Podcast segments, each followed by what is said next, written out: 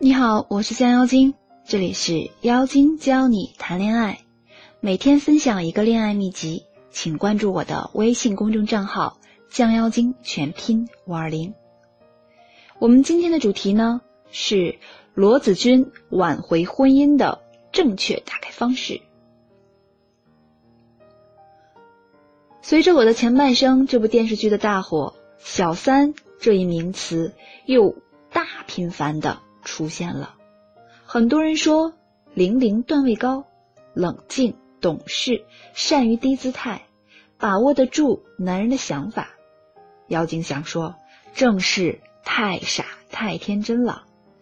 真正小三中的高手，难道不应该是甄嬛娘娘那种打败大房二房，团结小四小五，表面懵懂无害的小白兔，内心却有千万匹野马在奔腾吗？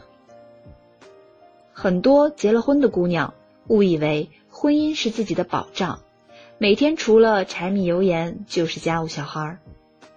当某一天小三入侵的时候，瞬间五雷轰顶，感觉完全颠覆了自己的人生观。然而，她却忽略了所有的崩塌，都是从一点一滴开始积累的。So，我们提倡。你的每一天都需要比小三更努力。我的前半生剧中的玲玲基本是孤注一掷了，离开了老公，带着儿子。如果她不能打败正室，自己的日子将无法想象。而子君完全可以通过正确的方法挽回老公的，只要他比小三更努力，比小三。更沉得住气。面对被破坏的婚姻，降妖精工作室在此给大家提供一个罗子君挽回婚姻的正确打开方式。第一步，留好切实证据，做好两手准备。在还没有确切的证据的时候呢，切忌捕风捉影、疑神疑鬼。子君总是有要看着老公的想法。一天到晚担心老公出轨，这种做法反而会降低夫妻之间的信任感，引导男人走向出轨的边缘。男人在有出轨想法的时候，往往会顾忌着家庭，同时想要维护自己的面子。子君却要直接摊牌、直接闹，这一举动反而起了驱动作用，让老公产生孤注一掷的想法。相反的，子君应该不做声响的留下切实的证据，为以后万一谈判的时候打下基础。第二步，掌握男人的真实心理，看清小三的战略战术。